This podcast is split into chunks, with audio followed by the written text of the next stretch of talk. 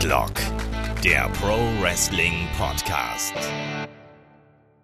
Ja, hallo und herzlich willkommen zu Headlock, dem Pro Wrestling Podcast, Ausgabe 93 und heute, wie versprochen, mit der Vorschau zu WWE Extreme Rules 2017. Mein Name ist Olaf Bleich, ich bin euer Host und bei mir, da ist heute äh, in gewohnter Tradition der Ulrich Steppberger von der M-Games. Einen wunderschönen guten Abend. Guten Abend. So, Extreme Rules steht an, eigentlich so traditionell der äh, Event des Jahres, bei dem es bei WWE noch ein bisschen härter zur Sache geht. Darüber werden wir gleich sprechen, ob das auch wirklich so der Fall ist. Da gibt es ja einige Match-Ansetzungen, die ein bisschen merkwürdig sind, aber wir nehmen diesen Podcast mittwochs abends auf und da fällt auf, wir haben nur sechs Kämpfe derzeit, die bestätigt worden sind. Also, da frage ich dich mal, Ulrich, glaubst du, da kommt noch was dazu und äh, was könntest du dir da vorstellen?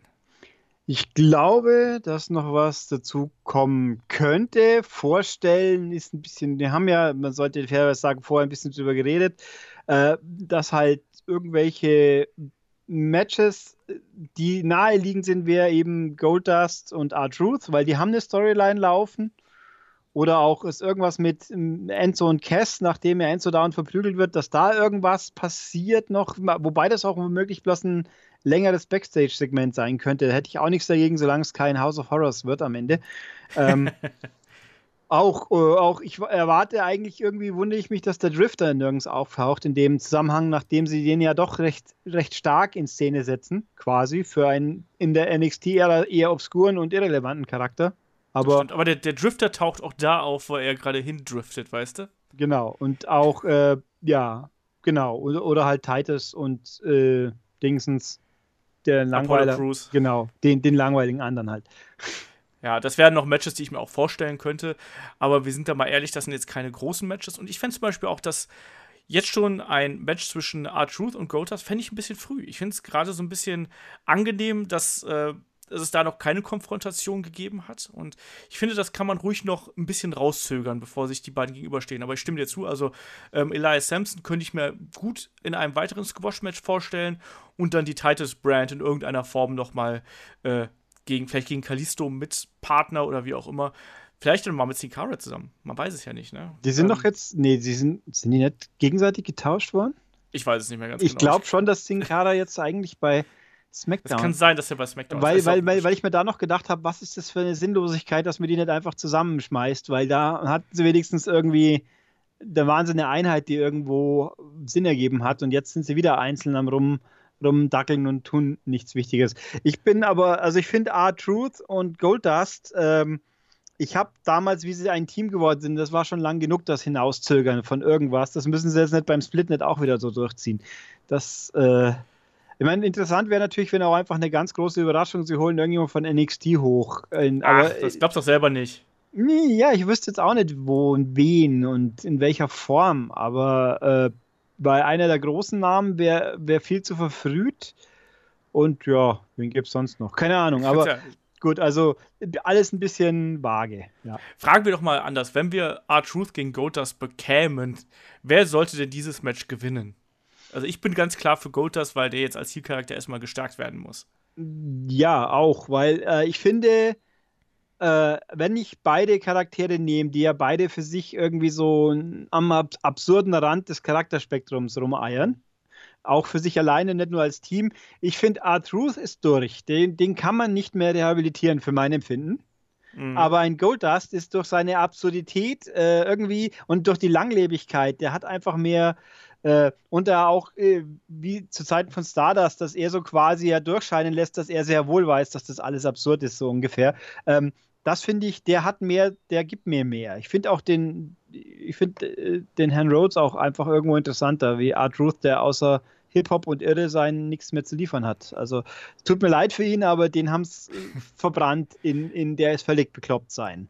Ja, das, aber es gab ja mal eine Zeit lang, wo er durchaus interessant war. Ne? Also es war ja, ja damals mit äh, Awesome Truth zusammen äh, wo, und auch noch davor, wo er da äh, den komplett Wahnsinnigen gespielt hat und Schizophren. Da war er durchaus mal interessant und dann hat man ihn ja äh, wieder so weich gespürt, dass es eben langweilig geworden ist. Ne? Und ich gebe dir vollkommen recht. Also der Goldust-Charakter, den kannst du einfach so wieder ja, rebranden eigentlich, dass es auf einmal wieder funktioniert. Ich finde auch die Vignetten, die jetzt da äh, zuletzt liefen, fand ich bärenstark und die machen auf einmal wieder Lust darauf. Und inzwischen hat auch ähm, ein Dustin Rhodes halt eben so ein Kultcharakter irgendwie gewonnen, dass man sich da irgendwie drauf freut, oder? Also ich finde das total cool, dass wir auf einmal diesen Goldust, diesen alten Goldust hoffentlich wiederbekommen und ich hoffe auch, dass man den entsprechend darstellt und ich könnte mir da sogar vorstellen, dass der nochmal irgendwie ins IC-Title-Geschehen eingreift. Ja, er ist einfach so absurd überzogen, dass er in dieser ganzen Seltsamheit alleine, ich meine, da, da rennt ein Typ rum in einem Ganzkörper-Latexanzug mit Gesichtsschminke und alle anderen sind ja heutzutage relativ nah am, am Normalsein dran, relativ, äh, dass das irgendwo, diese Absurdität für sich schon irgendwie cool ist. Es gibt ja auch, es eiert ja ein bisschen das Gerücht durch die Gegend, dass man, ob man nicht vielleicht oder der Wunschtraum mancher Leute, ob man eben nicht eine neue Marlena zur Seite stellen könnte, nachdem man ja eine Summer äh, noch im Schrank hat, die wieder gesund ist, aber sonst nichts Besseres anzustellen hat. Das wäre vielleicht auch eine Idee. Ja, dass man das so quasi recycelt. Wieso auch nicht? Ich meine, eben weil alles so seltsam ist, passt es irgendwie zusammen. Eben, ich hätte da auch gar nichts gegen, aber ich finde, da muss man eben auch, da muss WWE mal wieder die Eier haben, auch zu sagen, okay, dann stellen wir diesen Charakter halt eben auch stark dar und auch in seiner Absurdität stellen wir den stark und prägnant dar. Ob WWE das momentan schafft, das weiß ich halt eben nicht in der, in der Verfassung, äh, wie, das, wie das Booking und das, das Charakter-Development gerade ist. Da bin ich mir sehr unsicher. Aber nichtsdestotrotz, also das sind so Matches, die ich mir vorstellen könnte für die, für die Kickoff-Show oder eben dann auch noch ein siebtes Match für die Card, weil obwohl wir natürlich dann ähm, auf der Maincard zwei bis drei große Matches haben, weiß ich nicht, ob man damit zweieinhalb sukzessive sogar ein bisschen mehr, drei Stunden damit füllen kann. Muss man abwarten. Ich finde, wenn, um hier einzuspringen, ich glaube, das könnte mal ganz super, weil wenn man nämlich guckt, letztes Mal, wo wir die zwei Pay-Per-Views hatten, NXT war zweieinhalb Stunden lang und es waren fünf Matches und es war fantastisch. Und dann kam der SmackDown-Event hinten nach, den ich wieder verdrängt habe, Backlash, gell? Ja. Der war eine ganze Viertelstunde länger bloß und hat, glaube ich, acht Matches gehabt. Und dann, also man kann mit fünf Matches zweieinhalb Stunden locker dicht machen, wenn die Matches gut sind. Hier haben wir noch ein Match mehr. Und äh, ohne, um schon kurz vorzugreifen, das sind alles Matches, die man alle länger fahren kann, weil die Beteiligten fast alle was können. Das stimmt. Und die also, Fäden gibt es eigentlich auch her, muss man auch ja. mal sagen. Ne? Also das könnte mal, das wäre kurios, weil sie es eigentlich nie so machen, aber in dem Fall wäre es machbar. Ja. Und das finde ich, ich kann mir das auch ich kann mir das auch vorstellen, also so ist das jetzt nun nicht, aber ich glaube fast, dass WWE irgendwo noch so ein spontanes Match reindrücken wird, weißt du? Ja, das würde ich mich auch überhaupt nicht wundern. Und dann sitzen, dann kriegen wir alle einen Luke Harper gegen äh, Eric Rowan und fragen uns, warum. und das, obwohl die bei SmackDown sind, vor allem. Ja, aber halt äh, sowas Gleichwertiges. Wobei ja, ja. mir spontan, eben wenn jetzt, was weiß ich, äh, lassen wir einfach Titus gegen Apollo Crews, weil sie sich nach Raw erkannt haben, dass sie sich auch nicht mögen oder irgend so ein Scheiß. Das wäre genau denkbar, sowas. aber dann denkt man sich bloß, oh mein Gott. Oder hat, war, war, das nicht mal, dass wir so ein beschissenes Gauntlet-Match irgendwann mal bekommen haben, wo man sich gefragt hat, warum geht das jetzt eine halbe Stunde, irgendwie sowas? War das nicht mal bei irgendeinem Event? Ich weiß es nicht mehr. Wurscht. Lass uns mal zur Main Card äh, springen. Bevor ich das, bevor ich das aber tue, fällt mir gerade so ein. Ähm, wisst, wir haben am Wochenende den äh, Podcast zum Thema Gewalt im Wrestling. Also sprich, da wollen wir ein bisschen durch die Ultra-Violence-Szene gehen, ein bisschen durch die WWE-Entwicklung auch. Wir gehen auch ein bisschen auf ECW ein und all sowas halt alles, was Wrestling brutaler gemacht hat und wie sich das entwickelt hat und wie sich jetzt heute entwickelt hat, wo man Gewalt einsetzen kann und wo halt eben nicht. Äh, wenn ihr da irgendwelche Fragen zu habt, äh, schickt uns die einfach an fragen.tedlock.de, ähm, stellt sie uns bei Facebook oder bei Twitter und natürlich auch bei YouTube direkt unter das Video. Ansonsten auch alle anderen Fragen, Anregungen und sonst irgendwas an die einschlägigen Kanäle. So, bevor ich das jetzt hier wieder vergesse. Und wenn ihr wollt, könnt ihr uns natürlich auch bei iTunes eine Bewertung da lassen oder äh, ja, uns sonst irgendwie weiterempfehlen. So, jetzt aber wirklich weiter genug der Werbung und äh, weiter zur Main Card. Ich würde mal sagen, wir starten einfach mal mit dem Kampf, der die meisten wahrscheinlich jetzt letzte Woche aufgeregt hat. Das war nämlich die Ansetzung eines Mixed Tag Team Matches. Ähm, auf der einen Seite stand oder stehen äh, Alicia Fox und Noam Da, auf der anderen Seite Sasha Banks und Rich Swan.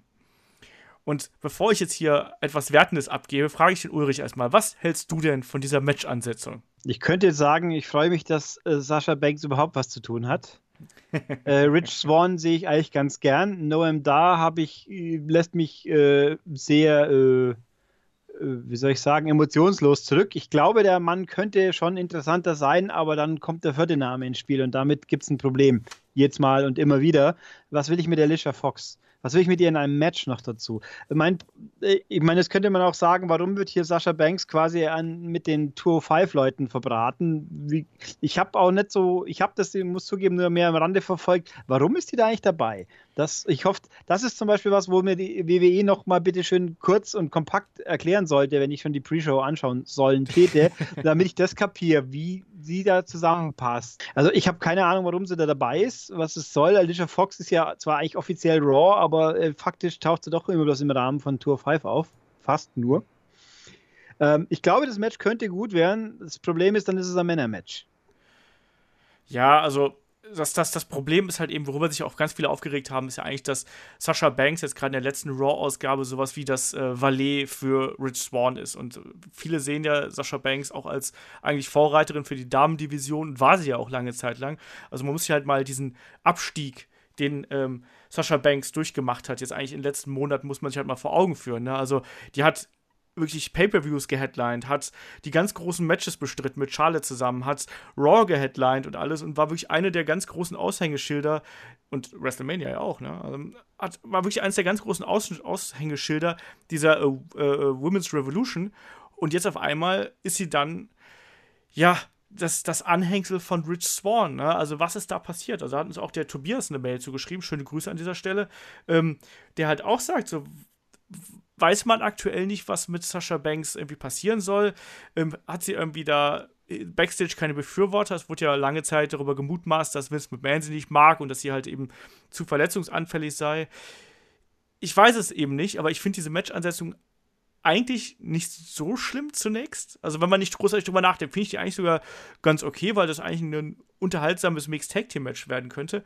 Nichtsdestotrotz ist es halt eben so, dass ein Sasha Banks eigentlich für was Höheres geschaffen ist. Und wie du gerade schon gesagt hast, das Problem ist Alicia Fox. Ne? Also, das ist halt kein gleichwertiger Gegenpart eigentlich, weil Alicia Fox war eigentlich immer, naja, so die, die das, das, das unterste vom unteren vom, aus der Women's Division. Die hat eigentlich nie ein gutes Match abgeliefert und hat immer gebotcht und es war immer was, was, die war halt irgendwie dabei, aber es, man hat nie dran geglaubt, dass die halt irgendwie ähm, eine größere Rolle spielen sollten. Und jetzt tritt sie auf einmal an äh, gegen jemanden, der zuvor halt wirklich eine hohe Position gehabt hat. Ne? Und das ist eigentlich das Hauptproblem dieses Kampfes. Ne? Also sprich, wenn jetzt, ich glaube ja, dass, dass vielleicht hätte da irgendwie Emma einspringen sollen. Ich glaube, dann hätte. Die ist verletzt, so, das hilft halt. Ja, nicht. ich weiß. Ich weiß, aber wenn, wenn, jetzt, wenn es jetzt gehießen hätte, Emma und Noam Dar gegen Sasha Banks und Rich Swan, ich glaube, dann hätten sich viele weniger drüber geärgert, weil halt Emma eine andere Stellenwert hat, weißt du? Ja, man hätte auch, da wäre jetzt Mickey James an der Stelle wäre fantastisch, weil, weil die wird das Match hochziehen, dass es kracht an Qualität und Interesse.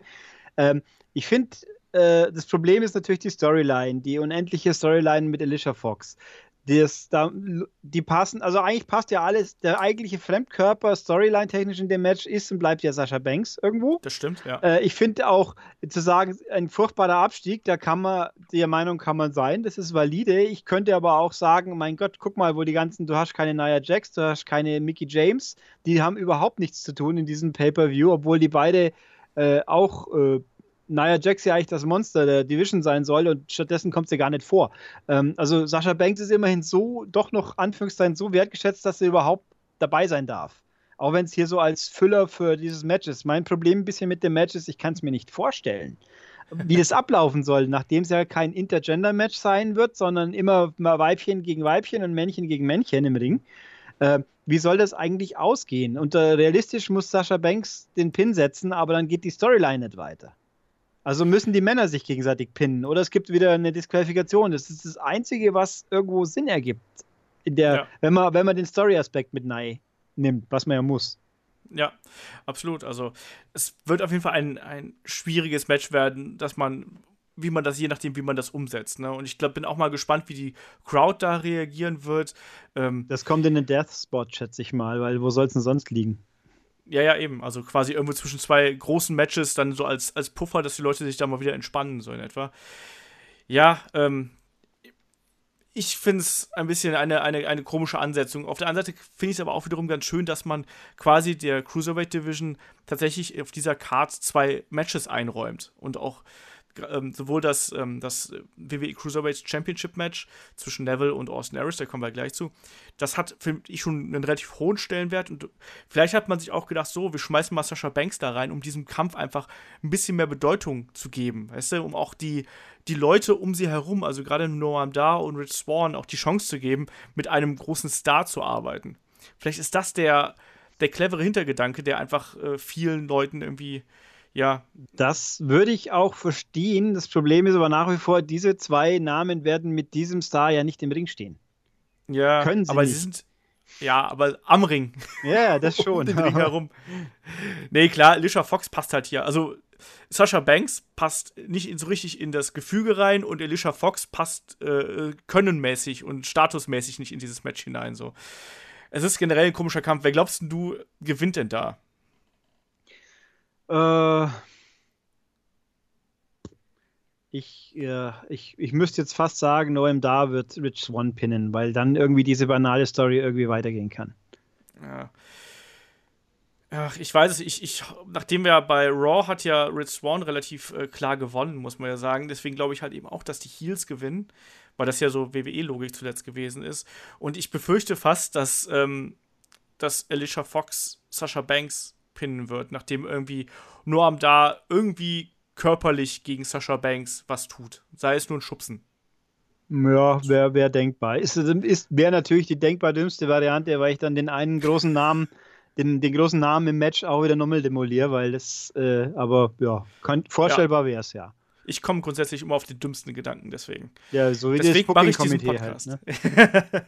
ja, wir schauen mal. Also kann natürlich auch, also wir werden, glaube ich, alle relativ glücklich, wenn es einfach heißen würde, Sasha Banks besiegt Alicia Fox im Bank Statement und ich glaube, da könnte jeder mit leben. Also dann wäre diese Fehde vorbei und äh, man kann mit dem normalen, äh, ja, normalen Rhythmus weitermachen. Das und Sasha glaub Banks ich- hoffentlich dann anheben. Ich wollte gerade sagen, das glaube ich genau eben nicht, weil ja die Fehde faktisch sie gar nichts mit zu tun hat. Sie spielt ja nur eine Gastrolle. Also muss, müssen die anderen die auflösen. Also egal, wenn sie irgendwie aktiv mit dem Ganzen zu tun hat, wenn, wenn sie gewinnen sollte, dann ist ja Rich Swan und Noam da immer noch äh, Ja, un, unaufgelöst, sage ich jetzt mal. Also ja, da kann vieles schiefgehen, sagen wir Das so. stimmt.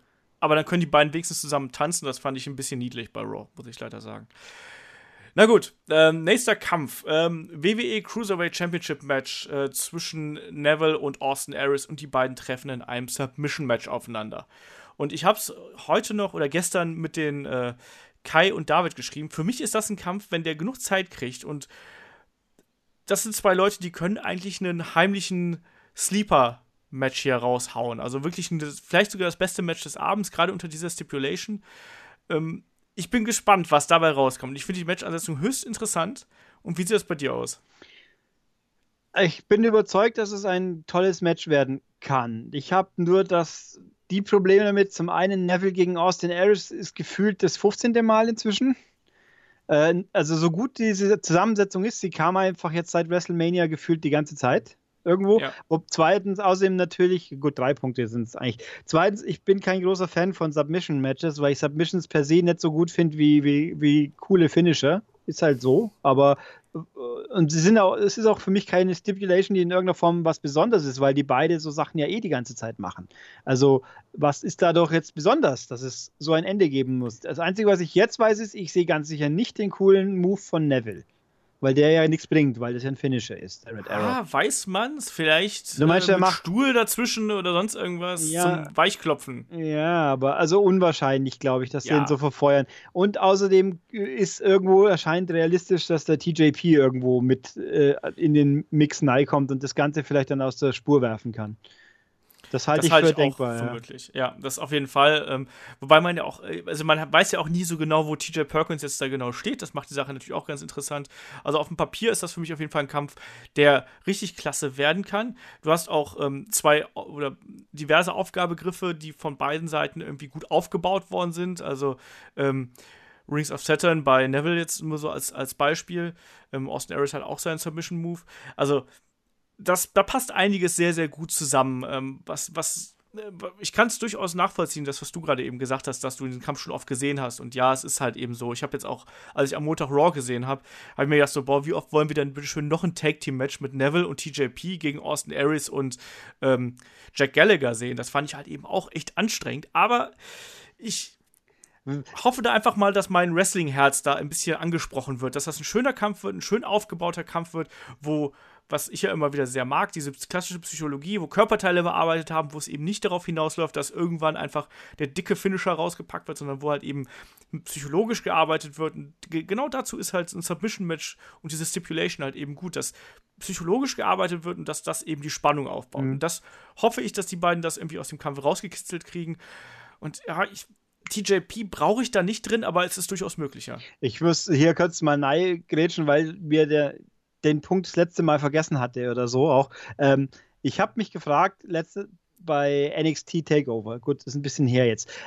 Gibt es irgendein Edikt von oben von der WWE, dass Tyler Bate einen Vollbart haben muss? Weil man ihn sonst mit Jack Gallagher verwechseln könnte. Ah, ich, ich glaube eher, das liegt daran, dass Tyler Bate ansonsten aussieht wie zwölf. Ja, aber Tyler Bate hat auf, seinen, auf seiner Hose diesen Zwirbelbart als Logo für sich drauf. Das ist eigentlich sein Logo, ist dieser Zwirbelbart. Und jetzt hat er plötzlich einen Vollbart. Ich finde, der, der, Vollbart steht ihm, das ist kein Thema. Aber wenn, wenn über meinem Namen auf meiner Unterhose quasi ein Zwirbelbart abgebildet ist, den er auch im Ring dann tatsächlich zwei, dreimal ge einmal gezwirbelt hat oder so, dann finde ich es ein bisschen komisch, dass das jetzt plötzlich ein Vollbart ist. Und tatsächlich ist ja so, äh, eigentlich in dieser, diese Gesichtszier ist schon sehr Jack Geller-mäßig. Also, das stimmt. die sind aber sich da ähnlich. Ja, aber man muss natürlich sagen, aber dass äh, Trent Seven und äh, Tyler Bate natürlich das Team äh, Mustache Mountain und daher kommt auch diese Hose mhm. damals gebildet haben so, in England. Okay. Ich, verm ich, verm ich, vermute einfach mal, dass der gute äh, Tyler noch keine neue Butze gekriegt hat, um es mal so auszudrücken. Also ich, ich glaube, das ist doch so ein Relikt aus äh, vergangenen Progress-Zeiten. Ich habe mich halt auch, äh, dann würde ich eben, wenn man jetzt sagt, der schaut aus wie ein, ein Kind, dann hätte ich mal gedacht, das hätten wir aber bei dem Tournament auch schon merken können vorher. Aber gut, ja. ich meine, so viel jünger war er da auch noch nicht, dass wir da nicht drauf kommen können. Aber nee, egal, war, war nur so ein Randgedanke. Nee, also das Cruiserweight-Match äh, wird gut und hoffentlich nicht irgendwie aus der Spur geworfen. Aber ja. wer gewinnt? Ähm, oh, ich würde sagen, eigentlich, so, sofern TJP noch irgendwo eine Relevanz haben soll in der Story, wird es wohl doch wieder Neville sein, weil, weil wenn Austin Aries erstmal gewonnen hat, dann, dann braucht er einen Herausforderer. Und wenn sich die Herausforderer untereinander kabeln, das fände ich ein bisschen kurios, weil er dann mit Däumchen dreht so lang. Also, aber denkbar wäre beides. Aber ich lege mich jetzt mal auf Neville fest. Dann äh, sage ich einfach auf, sage ich einfach mal Austin Aries, weil ich sage, äh, es wird Zeit. So. Ja, das, dass er einen Titel gewinnt. Stören würde es nicht, nein. Ja. Dann nächster Kampf und da geht es dann in den Stahlkäfig. Ähm, Raw Championship, äh, Tag Team Championship Match zwischen den Hardys, den Champion, und äh, Cesaro und Sheamus. Da passen wir eigentlich auch wieder ganz gut mit den Bärten zusammen. Also der gute Sheamus lässt sich inzwischen auch einen prachtvollen Vollbart wachsen. Äh, ja, das ist eine Fehde, die, die schwelt ja eigentlich so seit, also die begann bei WrestleMania und ging dann eben weiter mit dem Turn von Cesaro und Sheamus gegen die Hardys, nachdem sie ähm, das letzte Mal dann den, äh, den Kampf verloren haben ich finde, die beiden als Heel-Tag-Team funktionieren gut. Ich finde, dass sie inzwischen fast schon ein bisschen zu harmonisch sind. Das finde ich irgendwie so ein bisschen ironisch, dass die Bösen auf einmal harmonischer miteinander sind als vorher, als die beiden so ein bisschen gemischt waren. Das, ja, aber es äh, ist ja die Story, dass Shamer sagt, endlich hat er es eingesehen, dass Böse sein richtig ist. Und jetzt sind wir auf der gleichen Seite und dann geht alles gleich noch besser. Also das finde ich, das ist konsequent eigentlich. Ja, ich, mich stört das auch nicht. Ich finde es halt nur ein bisschen lustig. Ja. Ähm, und auf der anderen Seite hast du halt eben dann die Hardys, bei denen man irgendwie immer das Gefühl hat, dass die aktuell so ein bisschen im. Die stagnieren in meinen Augen. Sie stagnieren im Nostalgie-Modus und dürfen aber trotzdem alle Kämpfe gewinnen, weil sie ja eben noch auf einem. Es heißt ja, die sollen für einen äh, ja, Singles-Push jeweils vorbereitet werden und man weiß ja auch nicht genau, wann und ob man Matt Hardy irgendwie so ins Broken-Gimmick rüberdriften lassen soll. Ne? Ja, also ich finde, die Hardys haben schon wieder so ein bisschen was in ihrer Faszination eingebüßt. Also nach diesem Momentum, was sie nach, nach WrestleMania gehabt haben, ähm, haben mich auch diese ganzen Einzelmatches gestört, ehrlich gesagt, dass du ständig hattest du irgendwie Cesaro und Sheamus gegen einen von den Hardys, das hat mich ein bisschen genervt. Ähm, nichtsdestotrotz glaube ich halt, dass das hier ein, ein, starkes Match werden kann, vor allem wenn die beiden Teams ähnlich hart zur Sache gehen, wie sie das eben schon bei den vergangenen Matches getan haben. Ob ich da jetzt unbedingt einen Stahlkäfig drumherum gebraucht hätte, weiß ich nicht. Aber äh, das ist auf jeden Fall eins von den äh, zwei Matches, die für mich ganz oben auf der Prioritätenliste stehen. Also wie sieht es bei dir aus? Wie sind deine Gefühle vor diesem Event? Ich glaube auch da wieder, das wird, ich gehe davon aus, dass es ein gutes Match wird und hoffentlich sehr gutes, aber irgendwo berührt es mich nicht so sehr. Ich freue mich ich würde mich für Cesaro freuen. Ich glaube, dass die Hardys das bleiben werden, weil sie eben, weil die Nostalgie noch immer da ist, eben und weil, weil ich auch momentan nicht den Nutzen sehen würde, sie aus, der, aus dem Spotlight rauszudrücken. Dazu gibt es nur zu wenig andere Tech-Teams, die das einnehmen können. Außer wenn Revival noch da wäre, wäre die Baustelle wieder ganz was anderes, aber das dauert ja noch ein bisschen. Ähm, ich Übrigens ein sehr schönes Segment am Montag bei Raw mit äh, dem Revival, wo sie dann zurückgekommen sind und der einen nur auf, auf seinen zusammengedrahteten Kiefer gezeigt hat und da äh, den, den, den äh, Mimen daneben gespielt. Das fand ich sehr nett. Ja, das, Entschuldige. Nö, ich finde Revival ist fantastisch. Es ist halt sehr ärgerlich, dass das da passiert ist. Äh, die waren groß und es wäre alles toll geworden, aber jetzt müssen wir halt abwarten, bis es weitergeht. Ähm, Stimmt. Und wenn sie das dann gegen Enzo und Cass äh, erstmal wieder programmieren, dann können die auch mal wieder ein gutes Match abliefern. Auch immerhin etwas. Ähm, nee, also es wird mir fehlt hier ein bisschen so die, das emotionale Investment in diesem Match. Ich, weil die Hardys waren ein bisschen, ich weiß, wer die sind natürlich. Ich habe sie nicht so aktiv verfolgt in ihrer glorreichen Zeit. Das Broken Universe habe ich gar nicht mitbekommen. Ich meine, ich weiß, dass es das gibt, aber ich habe es nie gesehen selber. Und die anderen zwei sind halt jetzt quasi frische Heels. Also ich glaube, das, das ist ein bisschen so Leerlauf. Aber hoffentlich mhm. sehr schön anzuschauen, der Leerlauf. Ja, ich, also was mich halt ein bisschen gestört hat, ich fand diese Auswahl, also Matt Hardy durfte ja dann, oder die Hardys durften ja dann das, äh, die Stipulation sich aussuchen. Und ich finde es so merkwürdig, dass es ein Steel Cage Match ist, weil wenn man mal so, ähm, die Hardys haben eine sehr ambivalente Geschichte, was Steel Cage Matches angeht. Also da gibt es ja, zum einen gibt es natürlich auch die großen Siege, die sie eingefahren haben. Ich glaube, die haben ihren, also jetzt, das ist jetzt spontan, ich habe es nicht nachgeschlagen, aber ich meine, dass die ihren ersten Titelgewinn ähm, gegen Edge und Christian im äh, äh, Stielkäfig, im äh, Stahlkäfig gefeiert haben.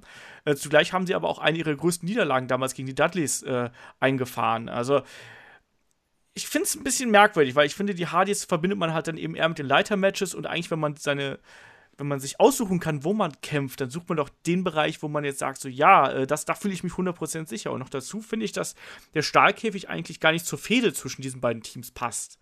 Weil sind wir ehrlich, also der Starkäfig hat traditionell eigentlich eher die Bewandtnis, dass man äh, verhindern will, dass jemand äh, von draußen eingreift oder dass jemand flüchtet. Und beides passiert ja eigentlich nicht. Ne? Also die Cesaro und Sheamus haben sich immer jedem Kampf gestellt, eigentlich.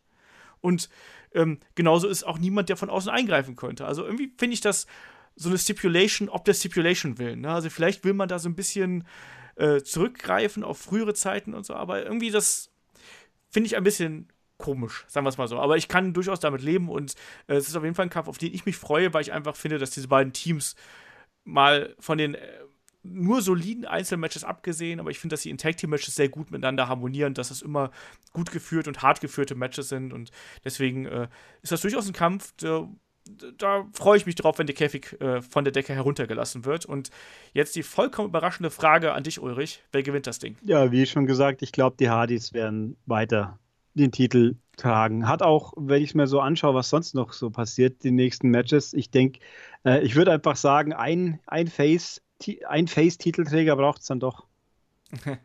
ja, ich bin gespannt. Also ich glaube, dass, ich glaube auch, dass die Hardys das Ding hier weiterhin halten werden. Im Zweifelsfall durch irgendeinen ganz komischen Bump, irgendwie durch, äh, weiß ich nicht. Da nimmt Jeff Hardy irgendwie mal wieder sein Daredevil-Gimmick etwas zu wörtlich und reißt dann irgendwas Krasses ab. Deswegen glaube ich auch, dass die Hardys hier als Sieger aus dem Käfigmatch hervorgehen.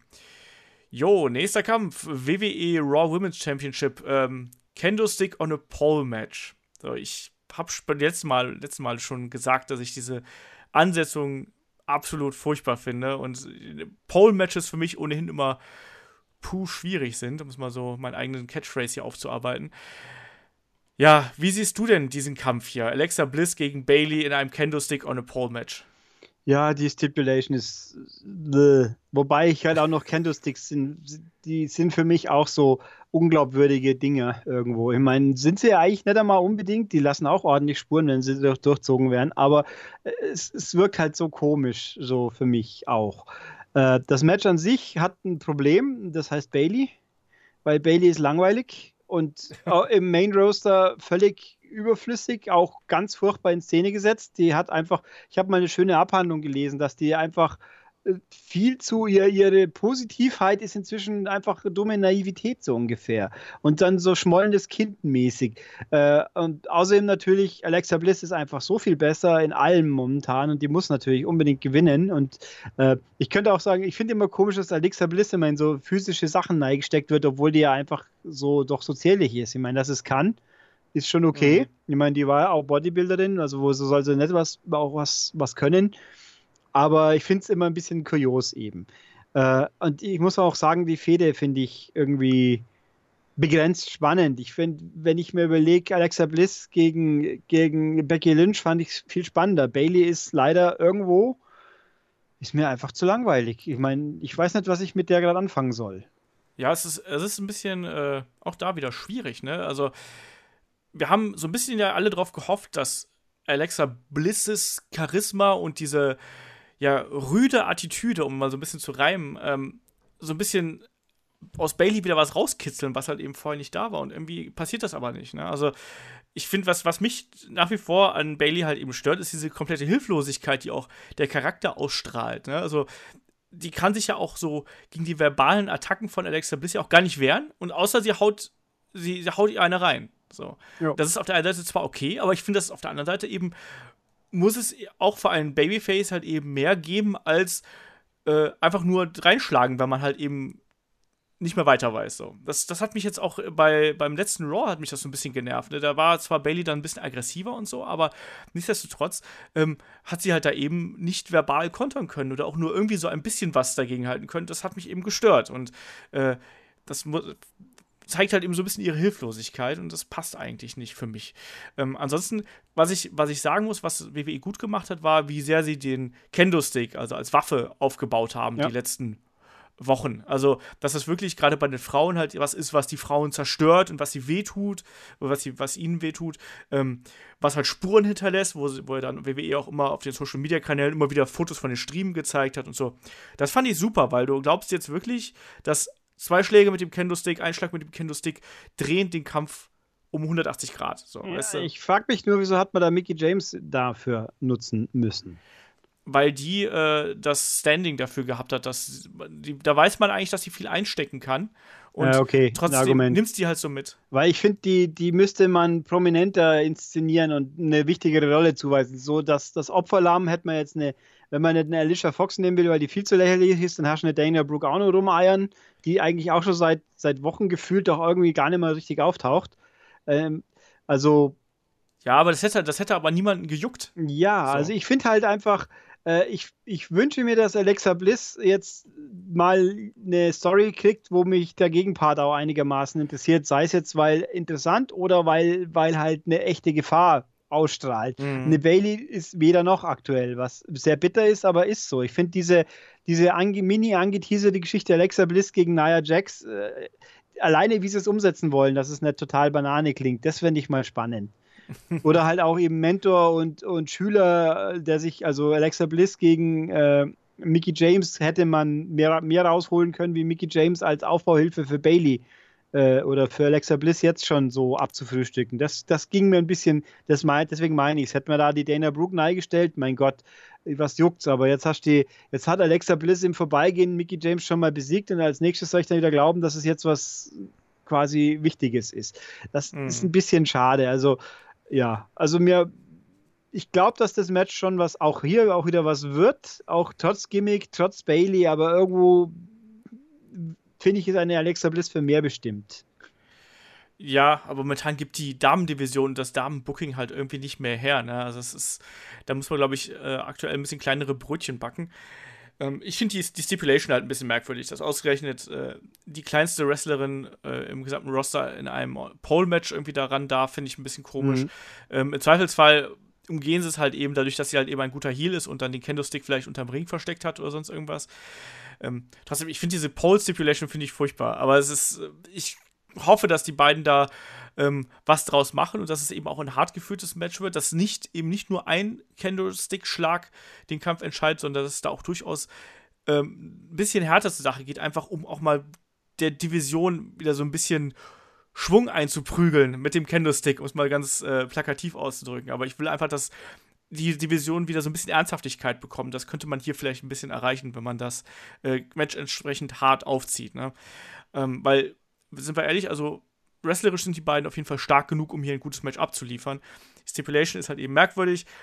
Mal schauen, was die beiden daraus machen. Ich finde, das ist sowas, das kann halt richtig gut werden, das kann aber auch richtig furchtbar werden, allein wegen der Stipulation. Ja, also ja. ich bin auch mal gespannt, wo es dann mit Alexa Bliss eben hingeht, weil ich fände jetzt so spontan Gedanke, äh, was ja auch minimal schon angeteased sein könnte, Alexa Bliss gegen äh, Charlotte als Highlight von irgendeinem großen Pay-Per-View oder halt Cross, Cross-Brand-Match, weil die zwei Queens quasi, weil sie ja auch gesagt hat, sie hat das geschafft, was Charlotte nicht geschafft hat. Sie ist jetzt bei beiden Brands gewesen. Dann gewinnt jetzt ja. Charlotte dann irgendwann mal jetzt auf SmackDown und dann kann sie sagen, wir sind beide und jetzt finden wir raus, wer wirklich die bessere ist. Das wäre auch ein sehr cooles Match, wenn das dann, lass es von mir aus nächstes WrestleMania sein. Wenn, wenn mehr wie ein Frauenmatch sein darf. Aber naja. Ja, mal schauen. Egal. Also, da gibt es auf jeden Fall noch ein paar Matches, die, äh, die da auf jeden Fall interessant sein könnten. Ja. Äh, wer gewinnt denn das Ding hier? Äh, ich hoffe doch schwer Alexa Bliss, weil alles andere wäre irgendwie ziemlich traurig. Ja, ich glaube auch, dass es der Damendivision aktuell nichts bringen würde, wenn der Titel wechselt. Sondern ich finde, dass hier Alexa Bliss eigentlich verteidigen äh, muss. Aber sind wir ehrlich, wenn wir jetzt auf einmal Bailey wieder als Champion haben, wird es auch niemanden wirklich interessieren. Ja. So. Sage ich es mal ganz knallhart. Ne? Ähm, deswegen hoffe ich einfach auch Alexa Bliss. Ich glaube, da sind wir uns dann auch einig.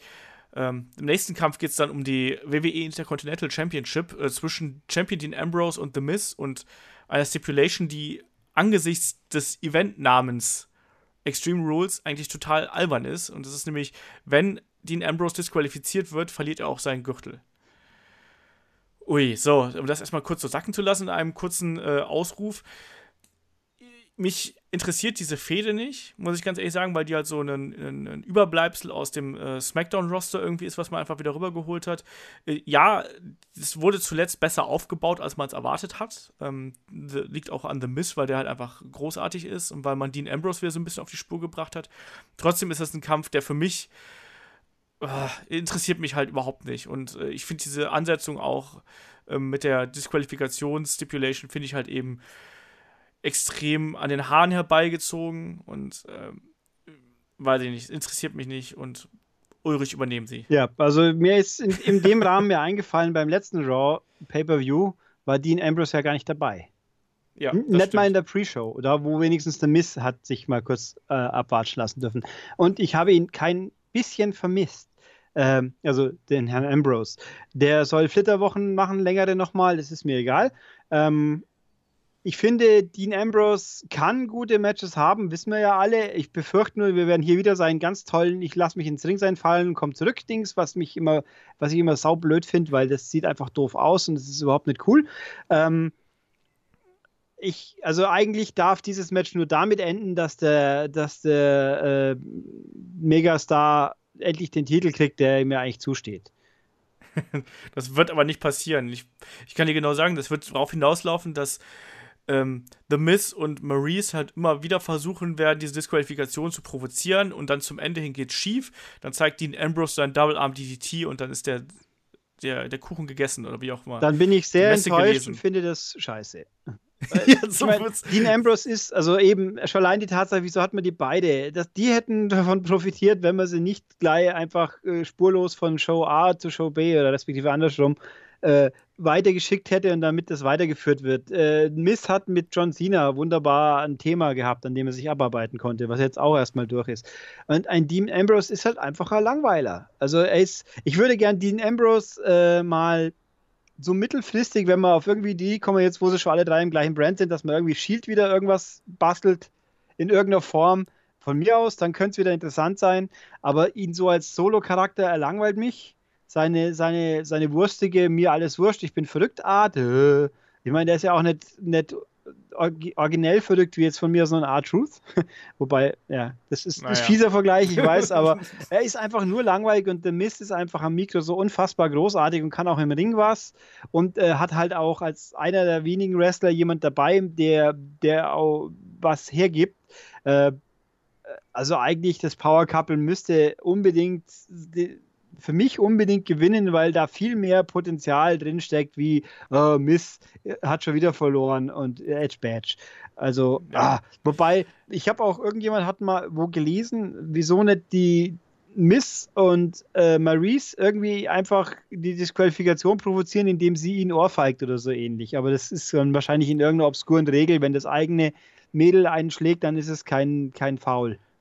Genau, so ungefähr. Äh, ich, ich weiß nicht, aber ich, ich glaube halt, dass, das, dass man Dean Ambrose hier weiter den Titel lässt und äh, ja, also ich, ich finde Dean Ambrose zuletzt fand ich es ein bisschen besser, aber ich würde ihn auch gerne in einer anderen Rolle sehen inzwischen. Also diese, äh, wie du gerade gesagt hast, diese Position, die er aktuell hat, das hat sich einfach totgelaufen. Äh, ich würde ihn gerne mal als, als Bösewicht sehen, weil wir haben Dean Ambrose eigentlich mal abseits von seiner äh, Shield-Zeit noch nie als Solo-Bösewicht gesehen. Und das stelle ich mir halt sehr interessant vor. Also, das wäre halt eben was, wo, wo, ich sagen würde, ja, okay, damit könnte man auch den Dean Ambrose-Charakter nochmal neues Leben einhauchen, aber da sind wir ja noch nicht, das ist ja Zukunftsmusik. Wo, also wir sind jetzt erstmal noch bei Dean Ambrose gegen The Miz, ja. Wobei ich jetzt mir auch gerade ein bisschen schwer tue, wen ich mir, wen den, den Widerpart von Dean Ambrose, wer den abgeben sollte. Es könnte ja eigentlich fast nur Seth Rollins oder Roman Reigns sein. Es, es ist immer Roman Reigns. Ja, aber, Finn Bella, aber, nein, pff, die haben keine, das, das wirkt dann sehr random irgendwie für mich. Also Dean Ambrose braucht, für, gegenüber wem sollte Dean Ambrose der Bösewicht sein? Äh, es ist ein bisschen da, es gibt mir einfach zu wenig Leute, wo es äh, gefühlt passen würde. Und das sind leider wieder nur seine alten Ex-Shield-Buddies und die langweilen mich ja schon so inzwischen leider auch irgendwo. Also, die, da kommen wir ja nachher auch noch dazu. Aber nee, also ja, dieses Match schwierig. Ich glaube, dass es sehr gut werden könnte. Auch ja, hier wieder. Also, eigentlich gibt es hier kein Match, das automatisch schlecht wird der ganzen Card. Nee. Äh, viele, die können halt leider alles sein. Es gibt auch eigentlich kein Match, wo ich beschwören würde, es wird auf jeden Fall gut. Weil einfach zu, ja, es gibt zwei, zwei bis drei Stück, wo ich optimistischer bin, dass es auf jeden Fall doch hinhaut, aber schiefgehen kann bei allen irgendwas. Äh, wie ist denn jetzt dein Tipp? Du hast gesagt, du hoffst auf The Miss. Tippst du auch auf The Miss? Ich tippe einfach mal optimistisch drauf, dass sie das Richtige tun werden, ja. ich äh, schmunzle und lache laut und sage, Dean Ambrose verteidigt das Ding. Ja, und am Montag weinen wir, dann, weine ich mich dann aus. Das ist okay. Genau das. ja, ähm, dann kommen wir auch schon zum großen äh, Main-Event, der ja so ein bisschen improvisiert war, nachdem äh, der gute Braun Strowman ja verletzt ausgeschieden ist mit seinem zerschmetterten Ellenbogen. Na, mal sehen, was das da wirklich gewesen ist. Also er hat ja zuletzt äh, Bilder gepostet, da sah der Ellenbogen alles andere als zerschmettert aus, sondern sah einfach nur aus, als hätte man eine kleine OP vorgenommen. Ich finde, das hat das, das Bild vom Memorial Day hast du gesehen, oder? Äh, nee, welches? Das ist, hat er auf seinem Instagram, glaube ich, Braun Strowman, dieses klassische äh, We Want You oder dieses äh, Uncle Sam, wo er so mit dem Zittfinger, ja. das gibt es dann gleich mit Braun Strowman mit dem gleichen absurden Stars and Stripes und sagt, I'm not finished, finished with you. Sieht großartig aus, super Bild, müssten wir eigentlich sofort ein T-Shirt draus machen. Also ganz groß. Ja, auf jeden Fall, was wäre ja eigentlich, der Main Event wäre ja eigentlich gewesen, äh, Braun Strowman gegen Roman Reigns, wahrscheinlich im Ambulance-Match, das war ja angedacht, das hat ja dann nicht funktioniert. Entsprechend gibt es dann jetzt ein äh, Fatal Five-Way Extreme Rules Match zwischen Bray Wyatt, Finn Balor, Roman Reigns, Samoa Joe und äh, Seth Rollins. Wie gesagt, ein bisschen aus der Not geboren, aber trotzdem finde ich, das ist auf jeden Fall der Kampf, der eigentlich am meisten Spannung verspricht und, glaube ich, auch die meiste Action verspricht. Allein, weil natürlich äh, fünf Leute um den im Ring herumturnen ähm, und obendrein, weil es auch das einzige wirklich deklarierte Extreme Rules Match ist. Ähm, deswegen finde ich, passt das auch eigentlich ganz gut so als, äh, als Hauptmatch des Abends. Ja, und auch da hier wieder die alte Frage. Wie siehst du das, Ulrich? Äh, und natürlich mit einem abfolgenden äh, Siegertipp. Äh, ich bräuchte nur mal eine kurze Aufschlüsselung, welch, was die Rules jetzt genau in dieser Kombination bedeuten.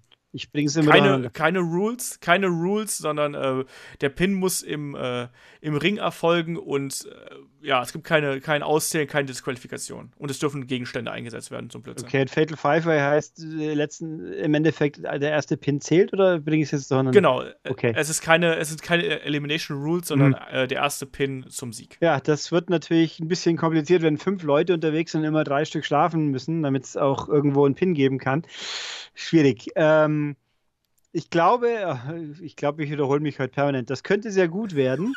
ähm, ich habe ein bisschen ein Problem.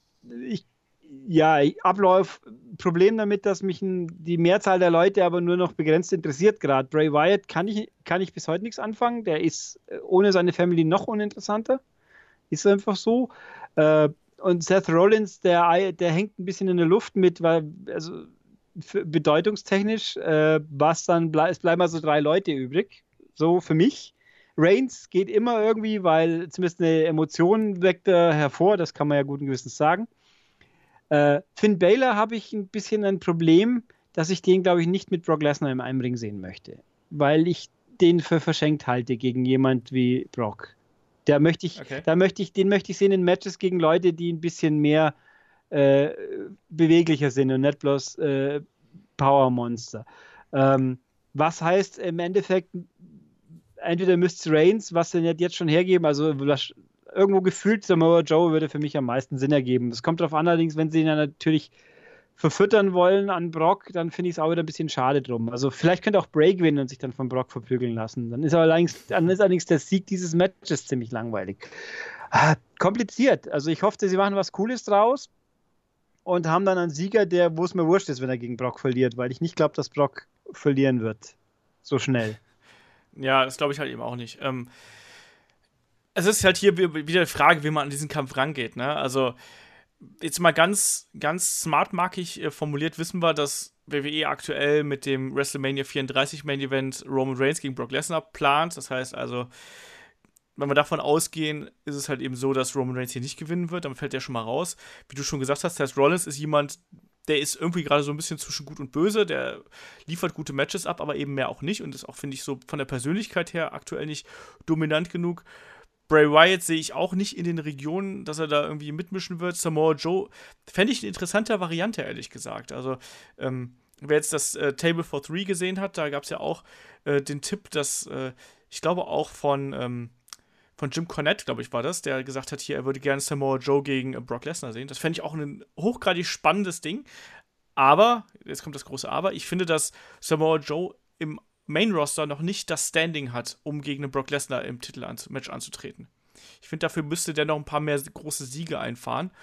Und nachdem ja Finn Bella eigentlich noch die legitimste, den legitimsten Anspruch ähm, auf den Gürtel hat, sehe ich ihn halt eben als äh, Number One Contender hier. Und umdrein hoffe ich so ein bisschen, dass Braun Strowman vielleicht doch schon sehr viel früher zurückkommt und auf irgendeine Art und Weise Roman Reigns aus dem Match rausnimmt. Wenn es nur mit einem Arm ist, so weißt du? Ja. Der muss ja noch, der muss ja noch kein vernünftiges, komplettes Match ziehen können, aber da reicht es mir vollkommen, wenn der reinkommt, äh, Roman Reigns am Schlawittchen packt, dreimal verhaut und dann oder irgendwo gegenwirft ähm, und dann ist er halt irgendwie raus, so nach dem Motto, weißt du? Also, ich, das, das fände ich halt, das wäre so immer eine Idealvorstellung. Ne? Und die anderen nehmen sich irgendwie sonst wie aus dem Match raus. Aber ich sehe, ich bin da ganz unoriginell, ich sehe Finn Bella als den äh, Kandidaten, der dann auch bei, beim SummerSlam gegen Brock Lesnar antreten darf. Und ich äh, weiß nach wie vor nicht, wie dieser Kampf funktionieren wird. Also, Finn Bella ist ein Ausnahmewrestler, da machen wir uns nichts vor. Und Brock Lesnar ist halt eben Brock Lesnar, der kann alles abliefern zwischen äh, richtig geil und eben Brock Lesnar zuletzt. Ne? Also da weiß ich nicht genau, wie das funktioniert, aber ich finde das mal einen interessanten Clash of Styles, um es mal so zu sagen, und hoffe da auch, dass das wirklich ein Clash of Styles wird. Also sprich, dass man ähm, da auch nicht Finn Bella verheizt, sondern dass man da auch wirklich sagt, hier, ihr habt jetzt ein faires Match gegeneinander und Finn Bella darf Goose aussehen ne? und nicht so wie ein Dean Ambrose, der da komplett abstinkt. Ähm, das wäre halt eben mein Wunsch und äh, Samoa Joe gegen Brock Lesnar vielleicht dann irgendwie bei der Survivor Series oder so. Ja, ich. Also Finn Bella, den, den Anspruch, klar, er war Titelträger, musste wegen Verletzungen aufgehen, aber es war halt ein Match faktisch. Er hat ja eigentlich auch nur ein großes Match gewonnen und es war halt auch so ein zwei Herausforderer-Match. Er hat ja auch nicht den Titelträger, äh, wenn ich es jetzt richtig noch im Kopf habe, oder? Da war, es war doch auch so vakanter Titel und äh. Ja, aber es gab vorher gab es zumindest Qualification Matches. Ja. Also er hat ja dann schon äh, den guten Roman Reigns zum Beispiel geschlagen. Mhm. Ähm, und hat auch, meine ich noch, das waren, meine ich, zwei Four-Way-Matches. Ähm, also der hat da schon zumindest, sagen wir mal so, drei große Siege davon getragen, äh, sagen wir es mal so. Aber, Andererseits hat er aber zuletzt auch gegen Roman Reigns verloren. Ja, er ist halt auch aber immer noch recht frisch, einfach weil er ja einfach direkt von NXT und Zacki und klar, erster Pick und so weiter und so fort oder hoher Pick beim Draft. Äh, kann mir schon vorstellen, aber ich glaube auch, ich, es fühlt sich für mich einfach nicht passend an, den mit einem Brock Lesnar in den Ring zu stellen, weil der einfach zu, zu Grischbel ist, wie es so schön heißt. Also zu, zu äh, Bitte was? Übersetzen. Zu Grischbelig, also zu, zu, zu schmalbrüstig, um es mal so zu sagen. Er ist halt einfach von der, äh, von der Figur her, wenn ich die zwei nebeneinander stelle, dann denke ich mir, ja, kein Wunder, dass er den umschlägt. Der ist ja doppelt so viel. Also ja, okay. er hat nicht die Statur, um gegen, um für mich jetzt gegen einen Brock Lesnar so richtig eine Glaubwürdigkeit rüberzubringen, dass er den overpowern könnte. Einen, ein Samoa Joe hat das Problem überhaupt nicht, logischerweise. Das sind dann zwei Schwergewichte, die so Sumo-mäßig, uh, boom. Und dann das, und wenn, und auch da, wenn jetzt äh, ähm, Brock Lesnar einen Finn Baylor womöglich äh, suplext fünfmal und dann einen äh, Dings, einen Dingsens Five, wer ist da? Verdrängt schon. F5? Wenn er F5 drauflegt, ja klar, so, so ein Leichtgewicht, dann kann er durch die Gegend schmeißen. Aber wenn er das jetzt bei einem Samoa Joe schaffen würde, dann käme das wiederum viel eindrucksvoller rüber. Weil der ja eben so ein Brocken ist. Und ich habe auch das Gefühl, ein Samoa Joe, dem schadet eine Niederlage gegen Brock Lesnar weniger, vielleicht auch weil er noch nicht so hoch steht, dass man das jetzt machen könnte, wohingegen ein Finn Baylor, wenn der verliert, dann ist er erstmal wieder aus dem, dann kann er einen IC-Belt suchen. So ungefähr. Ist es mein, mein Gefühl her. Also ich würde den ungern gegen Brock Lesnar verfeuern. Da, ich meine, da wäre jetzt ein Bray Wyatt halt ein guter Kandidat. Das ist auch ein bisschen, hat auch ein bisschen größere Statur und da ist es völlig egal, wenn er rund gemacht wird. Ja, aber Bray Wyatt hat halt eben. Er müsste aber hier gewinnen, was natürlich auch blöd wäre, wenn er gegen diese vier Leute gewinnt. Außer es ist irgendwie ein bisschen rumgeficke mit irgendwelchen äußeren Einflüssen, dann wäre es wieder noch was anderes. Das eben, da könnte man dann sogar die alte Verbundenheit von Braun auch mit reinfließen lassen, was ich zwar auch hoffe, dass, das, dass der nicht vom Wyatt-Fluch getroffen wird, sondern alleine bleiben darf, aber wäre eine Option. Ja, also ich, ich halte halt Bray Wyatt in, äh, von, von der Auseinandersetzung gegen äh, Brock Lesnar halt eben irgendwie noch nicht genug aufgebaut. Also das klingt so albern, weil Bray Wyatt auch schon seit gefühlten Ewigkeiten dabei ist, aber er hat halt eben nie eine große Fehde wirklich gewonnen. Ne? Und wir haben uns alle gefreut, als er bei Elimination Chamber den Gürtel dann tatsächlich dann gewonnen hat und dann prompt verliert er bei WrestleMania eigentlich die erste große Herausforderung, verliert er halt eben direkt wieder. Und ähm, ich glaube halt eben, dass er kein ernstzunehmender Herausforderer wäre ähm, für Brock Lesnar, einfach ob seiner Geschichte. So, in dem Sinne. Also klar, also es ist, wie du schon vorher gesagt hast, eigentlich sind es nur drei Leute. Das sind Seth Rollins, Roman Reigns und Finn Bella, die ich wirklich, also zumindest in meinen Augen, das Standing hätten. Ja, aber Seth Rollins hat momentan keine Rolle, Roman Reigns wäre zu früh und dann bleibt nur Finn Bella übrig. So, das ist meine, meine, meine Sicht der Dinge, weil wie gesagt, ein Samoa Joe ist da noch ein bisschen zu früh dabei und Bray Wyatt hat eigentlich zuletzt alles verloren, was es zu verlieren gibt. Ja. Also, Also, deswegen fände ich, das wäre halt so ein, so ein Überraschungsding. Also, das, das wäre auf jeden Fall mal wieder was, wo dann alle Leute die Hände über den Kopf zusammenschlagen und sagen so, huch, warum denn das auf einmal? ja, so wie bei Jinder Mahal. Hm? Ich meine. ja, Wobei, also, wobei jetzt, wenn man so drüber nachdenkt, Seth Rollins wäre auch ein guter Kandidat, weil der eben, äh, der ist jetzt, der hat zwar keine Rolle gerade, aber er ist ein prominenter Name genug, dass man nicht sagen müsste, oh, Titelmatch Brock gegen Seth ist ja doof. Äh, sondern Das stimmt. da, Also du kannst auch gleichzeitig erwarten, dass das Match dann ein bisschen an Qualität hat, weil einfach Seth ja gut ist, wenn er sich nicht gerade wieder verletzt. Genau, also ich hatte auch gar kein Problem damit, wenn es Seth Rollins würde. Also die hatten ja auch schon mal ein durchaus äh, solides Match gegeneinander und ich glaube, wenn Lesnar einen guten Tag hat, dann können die da auch einen, nicht nur ein gutes Match, sondern auch ein sehr, sehr gutes Match äh, raushauen. Aber ich glaube eben, dass WWE aktuell den, den Rollins-Zug so ein bisschen einfach laufen lässt, weißt du? Ich glaube, dass man den, den hat man halt dabei und auf den kann man immer wieder zurückgreifen. Aber ich glaube, dass man versuchen wird, ähm, mit Finn Bella einen großen also einen neuen Star weiter aufzubauen und dann eben auch vielleicht auch mit einem wirklich hart geführten Kampf gegen Brock Lesnar beim SummerSlam. So, das ist einfach meine Vermutung und deswegen, ich sehe Seth Rollins derzeit nicht in dieser Rolle, aber ich wüsste halt auch nicht, in welcher anderen Rolle man ihn irgendwie äh, da einsetzen Ja, könnte. Ne? wobei also, natürlich eben man auch, die haben ja auch die Gemeinsamkeit, dass sie beide eine Reha-Doku quasi auf den Leib geschneidert bekommen haben. Äh, zum Comeback quasi, bloß bei Seth ist da halt nicht viel draus geworden letzten Endes. Wobei sie Ja, natürlich das den am Anfang auch gemacht, ja. falsch programmiert haben, als äh, ich bin immer noch ein Heel, das war halt auch ein Fehler, klar. Bei Finn Balor haben sie das nicht, das, die, die, diesen, diesen Makel produziert. Äh, ich finde es trotzdem nach wie vor lustig. Ich habe extra nochmal geschaut. Also Finn Balor hatte jetzt schon zwei solche Dokus. Das war jetzt die in 24 und die andere ist, glaube ich, ein Network Special. Die war zum zu, zu seinen, bevor er die ganz großen NXT-Höhenflüge hatte, nochmal die Erklärung, wer ist denn dieser Fergal DeWitt eigentlich? Äh, Mhm. so mit Demon und warum heißt er so und dieses. Also der hat schon zwei solche Dinger bekommen und das, äh, obwohl er ja quasi nur fünf Minuten gefühlt äh, Titelträger mal war. Also ich finde schon witzig. Also da steckt offensichtlich viel Wollen dahinter. Wobei, Genau, viel Vertrauen auch. Wobei ne? übrigens hier auch, was natürlich, wenn sie komplett aus dem Nichts raus irgendwas machen wollten, könnten sie ja tatsächlich den Club in das Match irgendwie mit Nye schmeißen. Durch die Connection mit Baylor. Ich weiß, ich glaube zwar, dass das keinem gut täte von den dreien, aber Ich, ich glaube halt schon, dass das, also ich glaube, dass es dem Club extrem gut tun würde. Und man könnte dann natürlich dann auch, also das ist natürlich jetzt die, die Wunschvorstellung eines jeden äh, Bullet Club-Fans, ne? Und so, also ich fände es total cool, wenn man Finn Bella mit dem Club wieder zusammenbaut und dann, Achtung, es geht das Fantasy-Booking so richtig los, und dann reformierst du auf der anderen Seite The Shield. Und dann hast du Das- Roman Reigns ja. Und Seth Rollins und Dean Ambrose gegen Finn Balor und den Club. Und ich glaube, dass das eine richtig geile Fehde werden würde. Andererseits, und dann, dann hast du aber natürlich einen Brock Lesnar, wo passt denn der dann da rein? Der kümmert sich halt um den Titel. Ich meine, äh, das, ja, das stimmt schon. Das wäre eine coole Kombination. Dann hätte ich, da wäre ich dann auch dafür. Ich finde es halt ein bisschen, das ist zwar quasi ein bisschen schade, dass dann die, die Soloarbeit von Finn Bella irgendwo ein bisschen vergeblich war, wenn man ihn dann so als Gruppenmensch äh, unterbringt.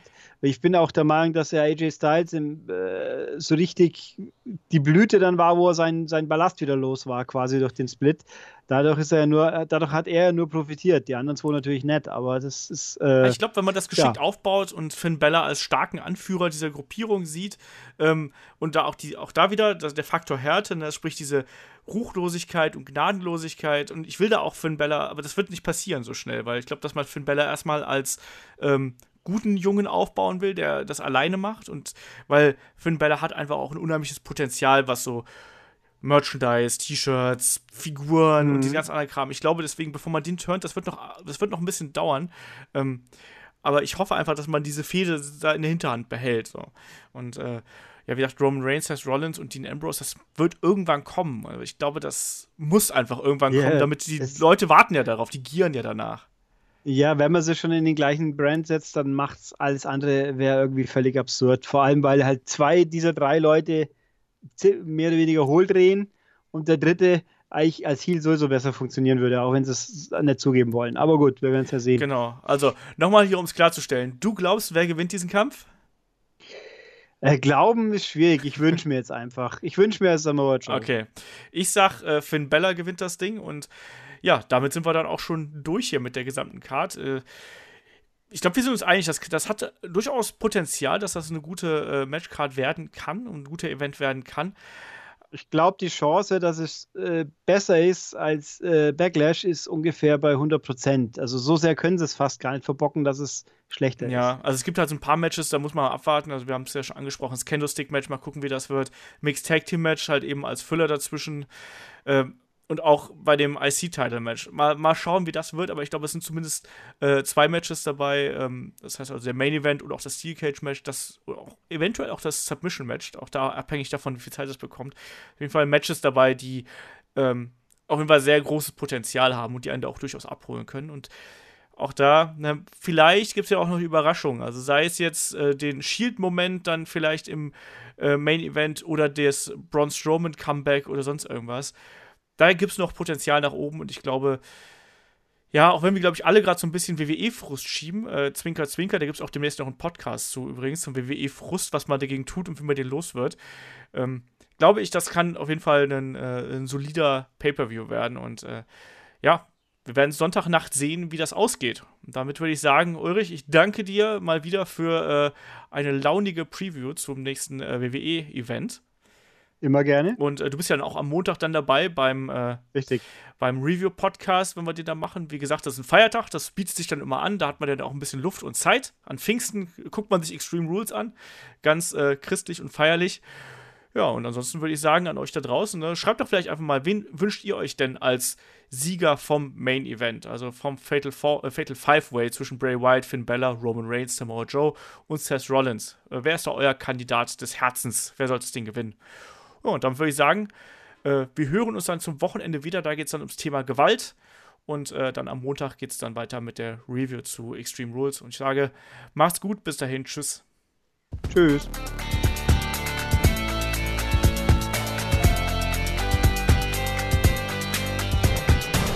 Headlock, der Pro Wrestling Podcast.